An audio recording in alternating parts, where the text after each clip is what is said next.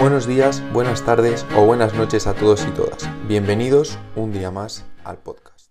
El de hoy es un invitado distinto, quizás más conocido por los más modernos. Ha pasado por las categorías inferiores del Barça y ha disfrutado de la experiencia americana, la cual le permitió seguir con su formación, tanto académica como deportiva. Actualmente no juega, de momento, pero lleva el baloncesto en la sangre, o más bien a YouTube, porque sí, el invitado de hoy es youtuber. Bueno, Tresco, bienvenido al podcast. Gracias por hacernos un hueco y espero que sea una charla agradable. ¿Qué pasa, Xavi? ¿Cómo estás? ¿Todo bien? Pues bien, bien, bien. Bueno, va a ser un poco una charla del siglo XXI porque vamos a tratar un poco tu tema, pero vamos a tocar bastantes temas de, de hoy. Así que, bueno, primero de todo te quería, te quería preguntar, ¿quién es Tresco Ball? Pues Tresco Ball es un personaje eh, de YouTube, es un youtuber eh, que aparece en 2018. Eh, mi nombre es Oriol 3 y básicamente lo que hago con Tresco es compartir mi pasión por el básquet desde una plataforma en internet, no solo en YouTube, sino también estoy en Twitch, en, en, Instagram. Y al final lo que quiero hacer allí, mi objetivo es hacer disfrutar a la gente del deporte que a mí me gusta y que llevo tanto tiempo disfrutando yo y pasármelo bien haciéndolo. Y eso es lo que intento. Muy bien realmente, bueno, llevas, vas a hacer tres años, ya has hecho tres años, de hecho, desde el primer vídeo, así que primero de todo, enhorabuena por, por este aniversario, pero te quería preguntar, ¿cómo empieza esta afición? ¿Cómo son los inicios? Pues la afición, ¿me preguntas por YouTube? Sí, bueno, por YouTube más que nada por cómo se da esto de, o sea, primero yo creo que tienes que tener como algo de de afición, algo de atracción por esto de la cámara, de grabar y todo esto, ¿no? Luego YouTube supongo que será un, consecuente. Sí, yo desde, desde hace tiempo ya, ah, cuando iba de viaje con mis padres eh, por, por, diversión, me grababa vídeos y los, los, editaba después y tal. Y no los subía a ninguna parte, simplemente era para, para, mi, para mi familia. Y Después el tema de empezar en YouTube también fue porque uno de, mis mejores amigos es, un youtuber bastante importante, que es Spursito de, de fútbol. Y él me da muchos consejos y discutimos mucho sobre el tema y sobre cómo el mercado del baloncesto no tiene un, un youtuber de referencia a nivel de entretenimiento, ¿no? Entonces ahí es donde surge la idea y a mí estoy en una situación personal que, que me permite hacer eso y me permite tener la, la regularidad de subir vídeos semanalmente y dedicarme a ello. Y, y después de estudiar muchísimo el mercado y, pensar qué tipo de vídeos podría interesar a la audiencia y tal, me lanzo a la piscina, como has dicho bien, el, 18 de febrero de 2018. Hmm. Sí, sí, sí, ya lo digo bien. Sí. O sea, podemos decir que o sea, tu contenido no es tanto informativo, no es más entretenimiento. No, aparte que creo que no soy muy bueno a nivel de de dar información a la gente, sino soy más una persona que creo que, que entretiene y al final intenta hacer sentir a la gente partícipe de lo que está haciendo eh, y sobre todo me gusta pues hablar sin ningún tipo de tapujo y, no cortarme a la, hora de dar mis opiniones. Y creo que cuando estás informando te tienes que, que, que saturar un poco más a la vez de, de hablar y de, y de decir tu, tu opinión entonces, creo que ya está muy cubierto en, YouTube España el tema de la NBA, de dar información y de y, este tipo de, contenido. Y es por eso que yo me, he dedicado a otro tipo de estilo y es un estilo más que me gusta a mí, creo que va más con mi personalidad. Pues bueno, a ver, yo supongo que el inicio, como en todo, es complicado, ¿no? ¿El tuyo también fue complicado? Sí, claro, por supuesto. Yo empecé eso en febrero y hasta mayo eh, pues mis, tenía unos 200, 300 suscriptores y tenía buenas visitas por lo que era, por lo que era eso, porque me, rondaba las mil visitas, entre 700 y 1000, eh, lo que para mí estaba genial, porque al final acababa de empezar. Em, pero bueno, no, era duro, porque yo, yo tenía muy claro, te lo juro, ¿eh? yo pensaba siempre, si en el momento que me vea alguien, me le va a gustar y, y el vídeo va a ir bien. Eh, pero no llegaba a ese, a ese mundo entero de la gente del básquet. Entonces, bueno, costó, costó, costó y cuando llegó la oportunidad creo que la aproveché bien eh, y ahí fue cuando todo se, se, volvió loco. Bueno, o sea, que una parte primordial de todo esto no es que tú, que eres el que lo hace, que esté convencido de, de lo que hace, de, de, lo que ve no vende, pero de, sí que lo que ofrece, ¿no? O sea, que si tú estás convencido y a ti te gusta, es más probable que, pueda llegar a gustar a los demás.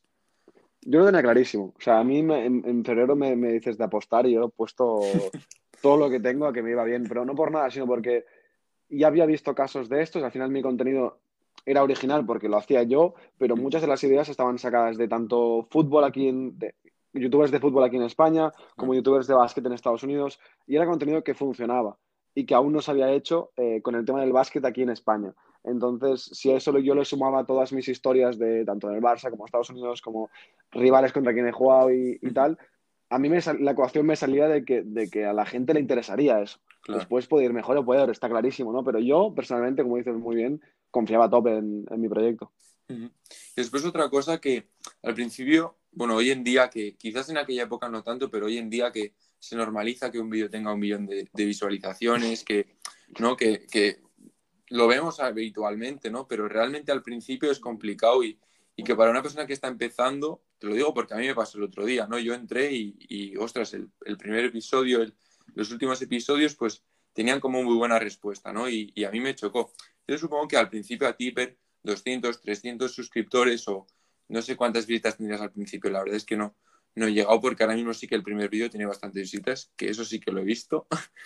Pero te quiero decir, al principio las visualizaciones como que no son muchas, pero realmente te hacen, o sea, te ilusiona, ¿no? Y, eso te empuja un poco, yo creo, a seguir, ¿no? Ves como que a la gente le gusta. Por supuesto, yo creo que al principio todo se valora mucho más y es algo que, que yo intento siempre no perderlo, eh, pero es difícil porque al final eh, lo que al principio era, pues, yo qué sé, yo siempre me acuerdo con mi padre, lo, lo contábamos todo con Camp Nous, ¿no? decíamos, si llega un vídeo de 100.000, pues es un Camp Nou, ¿sabes? Entero, en plan, qué locura. Eh, y es verdad que es difícil de mantener, pero siempre es importante, ¿no? Tener los pies en el suelo y pensar que, que yo digo, va, este vídeo me ha ido fatal, me enfado conmigo mismo, me enfado con el contenido, no sé qué, porque tiene 40.000 visitas. Hostia, 40.000 personas son muchas. y eso es algo que, que, como que perdemos la perspectiva un poco de, todo eso. Me pasa a mí y lo pasa a mis amigos que tienen incluso muchísimos más seguidores que yo, la gente que tiene menos. Al final cada uno tiene su realidad y, es difícil, ¿no? Siempre estar, tener el equilibrio perfecto de, valorar lo que tienes, eh, pero exigirte siempre más, ¿no? y yo creo que no es fácil pero está claro que, y aparte dicen que las visitas son, son, adictivas y que cuando tienes unas no puedes bajar de allí, y que tienes que ir a más, a más, a más, a más. Y mentalmente no, no, es nada fácil, pero bueno, eso es un tema muy, ya muy largo. Sí, sí. Bueno, no es fácil porque tú, o sea, vas viendo que quizás a la gente el contenido le va gustando y tal, pero tu entorno más cercano al principio no ayuda, ¿no? O sea, generalmente YouTube, que cada vez está mejor vista, pero antes quizás era una plataforma que un poco no era como perdóname la expresión, pero un poco de frikis, tal, de a ver qué hace la gente, ¿no? Entonces, esos inicios, en ese sentido, ¿cómo fueron? Mira, para mí el inicio fue lo más difícil y no por las visitas, o sea, porque te, prometo que no era mi gran preocupación, sino por cómo me vería la gente de yo estando a eh, hacer un contenido así. Y no quiero ser como, no sé cómo decirlo, em, prepotente ni nada, pero creo que a mí se me, me, hacía incluso más difícil por el hecho de haber sido un jugador eh, semiprofesional, que había, estado en categorías del Barça, no sé qué, como... yo mismo, a mí me ponía una presión extra de que pensaba, hostia, la gente va a pensar, este tío ha pasado, ¿no? De, estar en, Estados Unidos, en el Barça, no sé qué, ahora hacer esto, de pringado, ¿sabes? Y me pasaba mucho, ¿eh? Y, a mí, en mi cabeza, eh, se repetía y gente de mi alrededor no me apoyaba y a mí me dolía y, y al final tienes que tener, es lo que, lo que, decíamos al principio, de tienes que confiar muchísimo en lo que estás haciendo porque si no te, a la mínima, al mínimo bache te vas para abajo y, no lo remontas, ¿no? Eh, pero bueno, yo considero que tuve suerte y que no tardé tanto realmente en, irme bien porque cuatro meses, cinco meses no es tanto. Hay gente que está años hasta, hasta el momento que le llega y así que yo te digo, yo me considero afortunado, pero es verdad que hubo momentos muy chungos de decir, hostia, realmente me quiero me quiero dedicar a esto, voy a, voy a conseguirlo, no sé qué. Está claro que todo nos pasa. Incluso con tus padres, ¿no? Supongo que te pasaría. No sé cómo se lo tomarían ellos. Uf, mis padres son muy fáciles a nivel de que siempre me han apoyado y al final yo estaba estudiando una carrera y a mi padre realmente me decía, tío, si tú eres capaz de gestionarlo todo y seguir estudiando y no perder lo que es la, el, hilo de, eso y eres capaz de hacer esto, que es un extra, y al final no te, no te va a aportar nada malo, te todo lo que te aporte es positivo, me, apoyaron bastante, la verdad. Yo, yo se, lo agradezco siempre y con todo lo que he hecho en la vida me han, me han, apoyado y tengo mucha suerte con ese tema también. Después ya, o sea, ¿qué le dirías? O sea, porque claro, hoy en día muchos chavales tú les preguntas y les dices, ¿qué quieres ser de mayor? ¿no? Y muchos te dicen, yo quiero ser youtuber. Y, ¿y qué le dirías a esa persona que tan joven que quiere, que quiere ser youtuber? ¿no? Me la han hecho mucho esta pregunta y, no tengo una respuesta muy clara.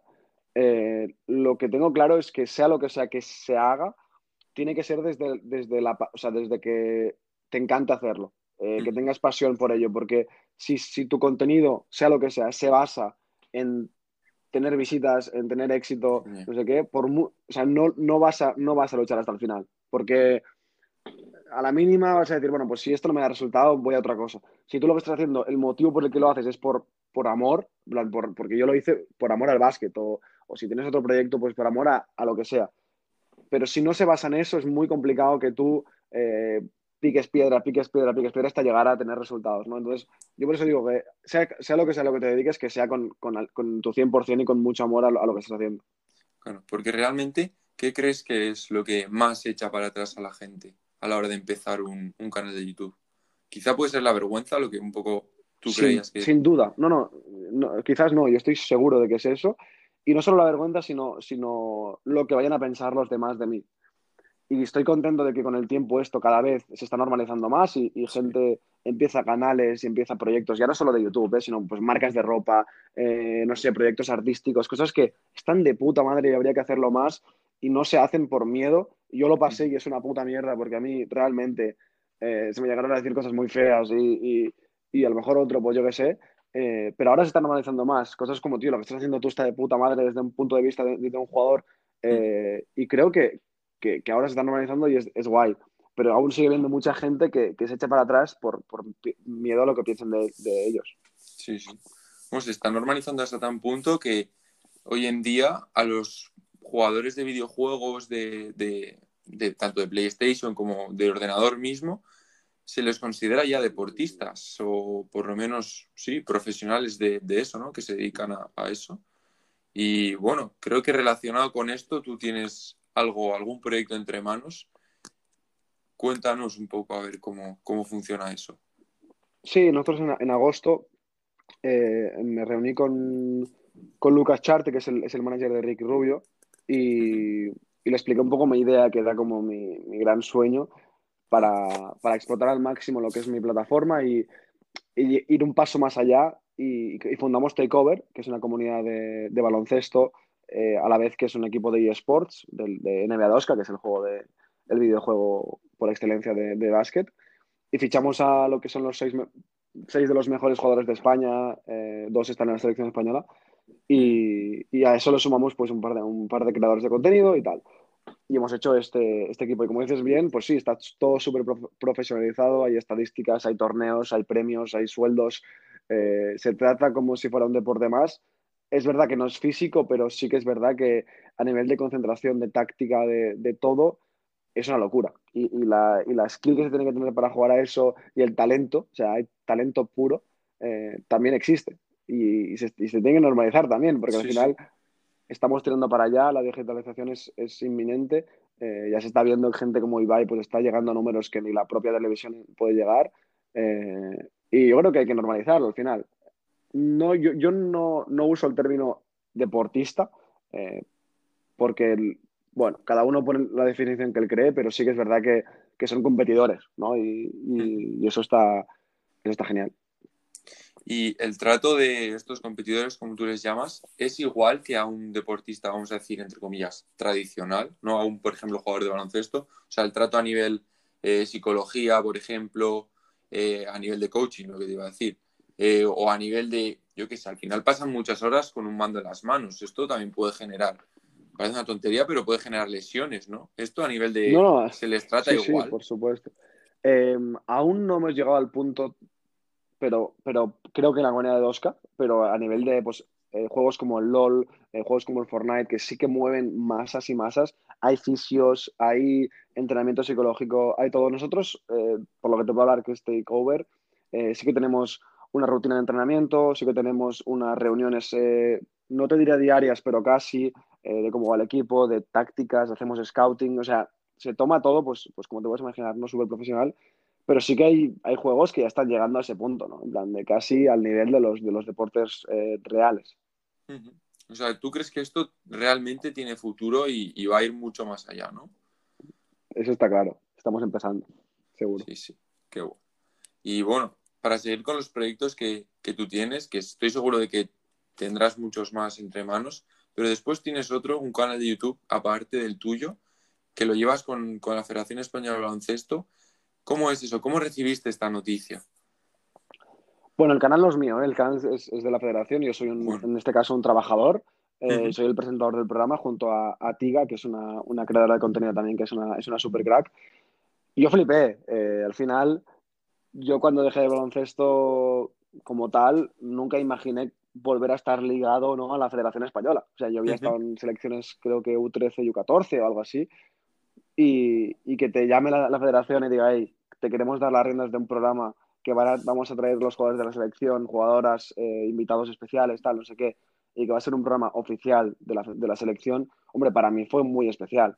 Eh, no me lo tomo como un reto muy diferente porque al final presentar un programa no es lo mismo que estar en mi silla, que estoy súper cómodo y hablando de mis temas que yo escojo, sino que aquí hay unos guiones, hay unas preguntas que hay que hacer, unas preguntas que no se pueden hacer. Bueno, es, es, es todo muy más complicado, pero a la vez es un aprendizaje que está de puta madre y yo me lo tomo como, como un reto. Ya vamos por el programa 25, creo, mm. y está yendo muy bien. Así que, así que guay. Espero que salgan más cosas como esta. Sí, sí, bueno, lo dejaré luego escrito en, las notas del, del, podcast, pero y realmente te está, todo este mundo de YouTube te está abriendo muchísimas puertas a nivel de conocer gente nueva, ¿no? O sea, he visto vídeos en los que has estado con Antetokounmpo, con Ricky Rubio, ¿no? Bueno, con la selección has estado tanto con jugadores como con jugadoras durante las ventanas, ¿no? Y esto, estas puertas que te han abierto realmente, tú hace, pues esto, cuando por ejemplo te echan, bueno, te echan, te dicen que no continúas en el Barça, ¿tú crees realmente en algún punto que llegarías hasta, estar aquí donde estás ahora? No, o sea, por supuesto que no. Creo que nadie puede imaginar eso y al final son oportunidades que cuando van apareciendo, em, hasta que no pasa un tiempo, no te das cuenta de lo que ha pasado. Por ejemplo, cuando fui a Grecia, recuerdo que me lo dicen una semana antes de que sea el viaje. Mm. Yo tenía unos exámenes, no sé qué, no podía, bueno, no podía ir, al final lo pude mover, no sé qué. Y una vez ya me encuentro delante de Tetocumpo, estoy con él, le hago las preguntas, no sé qué, y hasta que no pasan unos días no me siento y, digo, ¿qué cojones acaba de pasar? ¿Sabes? En plan, he estado con el MVP de la NBA, o he estado con Ricky, con Ricky estuvimos una hora y media y nos dio una, una clase y tal. Em, son cosas que, que, que, yo creo que se valoran con el tiempo, que en el momento te, te vienen tanto de golpe y, de forma tan rápida y que no te da tiempo ni a pensar qué estás haciendo, que, es con el tiempo cuando dices, hostia, tío, eh, lo que he hecho este año, ¿no? En plan, me pongo a, poner eh, puntos sobre las sillas y flipo de, todo lo que pasa. Y, lo valoro muchísimo. Creo que es muy importante siempre no dejar de valorar todo lo que tengo porque, porque nadie sabe cuándo se va a acabar, eh, nadie sabe cuándo pueden pasar cosas como lo que ha pasado este año y que se acaben los eventos presenciales. Em, y no sé, creo que, creo que es importante eso, tener siempre los pies en el suelo y pensar, eh, que, que, me haya pasado esto no significa que después tenga que pasarme algo, mejor, así que valoro lo que tengo ahora mismo y después ya veremos, ¿no? Un buen ejemplo de que tenía los pies en el suelo es, vuelvo a retomar lo que te decía antes, de que, o sea, tú ya ibas asumiendo que el tema del Barça se estaba acabando y tal, y ya, o sea, decides tirar para Estados Unidos, ¿no? ¿Cómo asumes eso un poco? O sea, porque por mucho que tenga los pies en el suelo y lo vayas viendo, realmente es una decisión difícil de, asumir. Sí, sí, totalmente. Eh, todo, todo, todo, o sea, yo creo que lo que me ayudó fue que, se coció durante mucho tiempo. O sea, creo que son cosas que si te coge de, eh, sin estar preparados, cuando más te, duele, aparte que, bueno, duele, le duele a todo el mundo, pero que donde más te afecta, sería la palabra, es cuando te pilla desprevenido, ¿no? Yo, yo ya en cadete B Em, ya empiezo a ver pues que Junior se acerca, Junior sabes que, solo se juntan dos generaciones y queda un equipo solo. Y yo veía, creo que no hay que, no hay que ser tampoco Einstein. Cada uno sabe la posición en la que está en cada equipo. Eh, y no era de las primeras, yo qué sé, cinco, eh, seis eh, opciones sobre todo del futuro de ese equipo, porque era, era justamente que allí en una generación de las mejores a nivel nacional que, que ha habido los últimos años, que después acabaron ganando el, el, Next, el Adidas Next Generation Tournament en, en Berlín y tal. Yo ya había ido a Estados Unidos, entonces la idea ya la tenía en la cabeza. Lo que no sabía cuándo llegaría la oportunidad, ¿sabes? Entonces, cuando, cuando yo hablo con, con la dirección, con la directiva, y, bueno, directiva, no, perdona, la dirección deportiva, y en KDTV les digo, hey, tengo esta idea en la cabeza, para KDTA, eh, ¿me queréis o no? ¿O qué? Y ellos súper guay, pues, hey, para KDTA eres una pieza clave, no sé qué, y realmente lo fui, jugué minutos y estoy muy contento de haberme quedado, pero yo ya sabía que el Junior no seguiría. Entonces, yo ya monté, o sea, yo durante el, en marzo, creo que fue del año KDTA, ya estaba firmando los papeles para irme en, en agosto. Uh -huh. Entonces, yo ya jugué los últimos meses sin ninguna presión. Al final, lo, lo que claro. hice fue disfrutar. Y por supuesto que estu estuve triste, ¿eh? no, te, no, no, nos dejemos no, engañar sí, sí. por eso. O sea, aparte por los compañeros, por la. Tío, llevaba cuatro años jugando con ellos, eran mis mejores amigos. Paul sigue siendo mi mejor amigo, Aleix, Seth y todos estos. Eh, pero aunque me doliera, yo estaba más preparado por lo que te he dicho, ¿no? Llevaba mucho tiempo preparándolo en mi cabeza. Claro. Y bueno, al final, quieras o no, por mucho que estuvieses preparado, lo que dices es un salto enorme, ¿no? Porque cambias de país, la cultura, to, o sea, todo es diferente. Pero ¿qué, ¿qué, es lo que más destacarías de allí, de la mayor diferencia que, que notas? Bueno, aparte Bien, del idioma también. Vale. Eh, no, la cultura está claro que es otro, es otro mundo. Eh, es verdad que lo que realmente fue el cambio hacia peor esto lo he dicho bastante, fue a nivel de básquet, a nivel personal. No por nada, sino porque yo me fui muy, bueno, con 16 eh, y estaba en un equipo donde había gente mayor y yo físicamente era, era muy, muy, po muy poquito. Si aquí ya era físicamente bajito, no pesaba mucho y tal, allí se, se acentuaban mis, mis, condiciones físicas hacia peor. Entonces me mandaron al 2 porque tiraba muy bien de 3 y, y, dejé de jugar los picks, dejé de llevar balón, dejé de, de, de bajarlo, de, de dirigir el equipo que creo que era donde estaba mi valor realmente, más que meter, que meter, yo siempre digo, no meter puede meter mucha gente, eh, pero dirigir un equipo y, y, llevarlo a el ritmo que tú creas y todo eso, poca gente lo puede hacer. Y eso se me, se me quitó. Y creo que allí empezó un poco lo que lo que me quitaría como, como un futuro como jugador. Y no lo digo en plan mal, porque realmente yo podría haber eh, intentado superponerme a eso, eh, coger las riendas, etcétera, y no, a mí si no me, si no me das el balón no, no juego. Pero, pero me costó y, y, estuve los dos años ahí, pues eso, jugando mucho de tirador, mucho esquinita sin tocar balón, y eso es lo que peor fue del cambio España-Estados Unidos. ¿Y la adaptación extradeportiva, cómo la llevabas? Eso lo llevé muy bien, porque mm, siempre he sido bastante social y el hecho de estar en el equipo de básquet en Estados Unidos te, te, te, facilita mucho las cosas, la gente te respeta mucho desde el principio y, y, como mm, suelo llevarme bien con la gente y tal, era un, es un colegio que estaba acostumbrado a recibir eh, alumnos internacionales, eh, fue fácil realmente. Eh, hicimos un grupo de españoles que éramos tres o cuatro, un par de fútbol y un par de básquet y tal, y, y, y no, no, no, no lo tengo como nada traumático ni nada, simplemente con el idioma estuve un mesecito para aprenderlo y tal, y después ya estaba, ya estaba volando. Uh -huh. Luego esto ya es un poco más curiosidad personal. ¿Allí las clases cómo funcionan? Ahí no funcionan las clases, ¿verdad? ¿No? ahí, ahí, las clases es otro mundo. Bueno, yo hablo por, por, el colegio donde estuve. Era realmente un nivel muy fácil. Eh, la exigencia de los estudios era, era mucho más baja que aquí. Y, y realmente lo que te digo, no, yo no, no, hice un esfuerzo muy grande para sacar grandes notas y me fue muy bien y aquí en, en, recuerdo primero, bachillerato que había metido muchas, muchas horas de estudio para sacarlo hacia adelante. Y allí nada, y muy poco.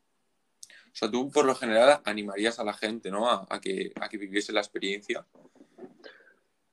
Sí, yo siempre digo que, que, es bueno vivir fuera y vivir unas experiencias, pero creo que hay que ser cauto con lo que se dice sobre Estados Unidos porque he escuchado de todo y, yeah. y no todos son...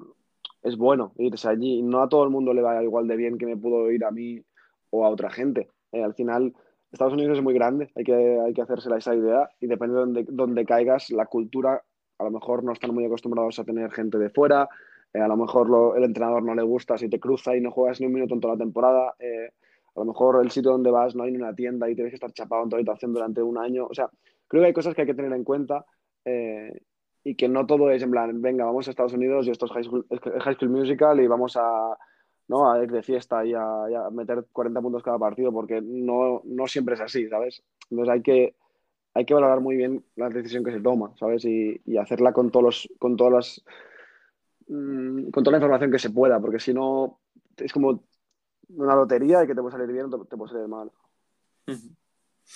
Bueno, y luego, después, eh, a lo largo de, tu carrera como jugador, por lo general has tenido bastante éxito a nivel de, equipo, sobre todo a nivel de victorias, ¿no? Has estado en el Barça y, y habíais ganado muchos partidos, era normal, ¿no? Que ganarais.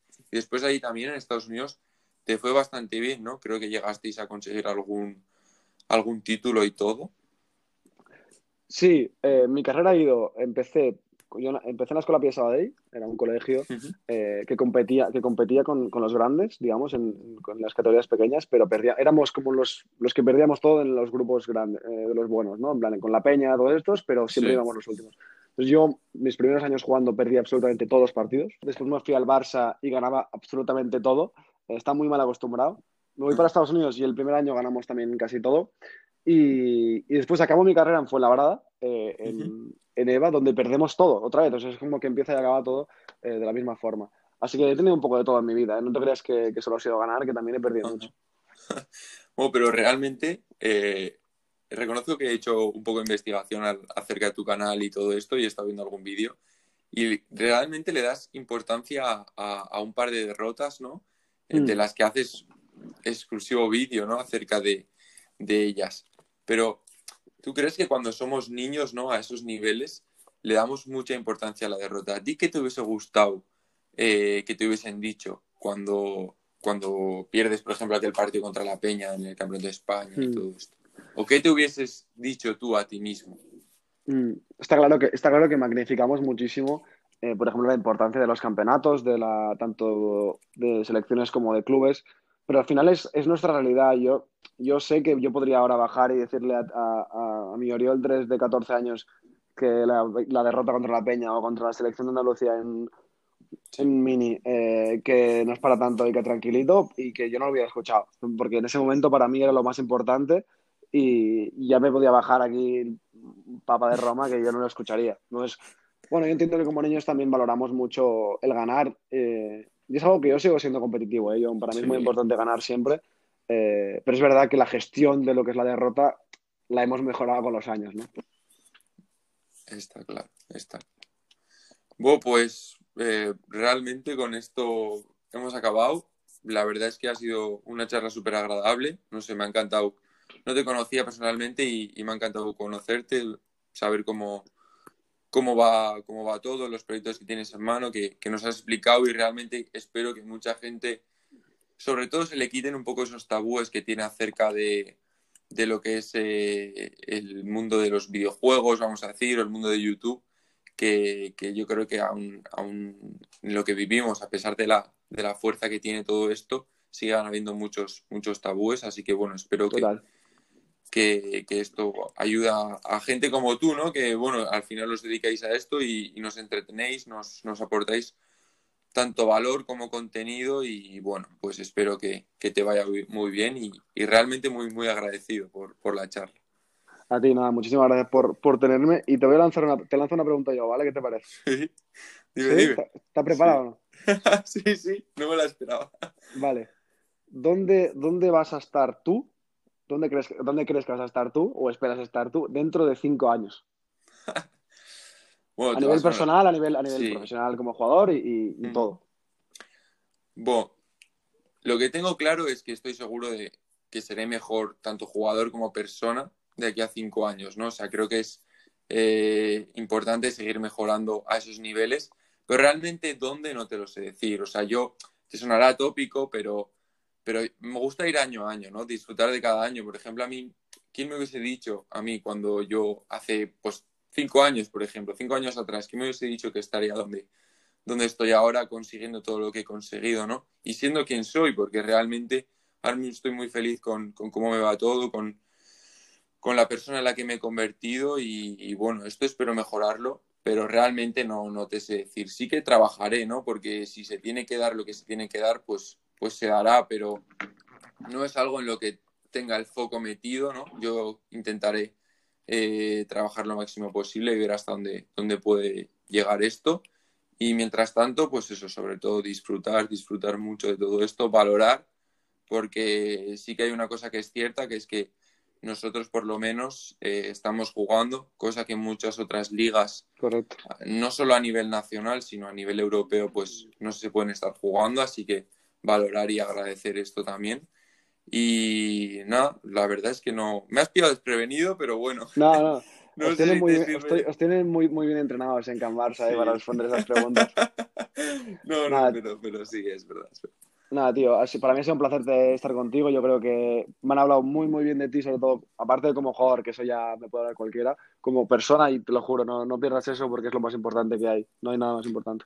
Totalmente. Antes que, que nada va, va la persona y, y cada uno, así que de verdad que muchísimas gracias por, Dale, tío. por la charla y nada, mucha suerte en el futuro. Igualmente, espero tío. vernos, espero vernos. Seguro que sí. Venga, tío, un placer. Vale, pues muchas gracias. Venga, dedo. Si os ha gustado, hacedmelo saber, dadle like o comentad en las diferentes plataformas y compartidlo.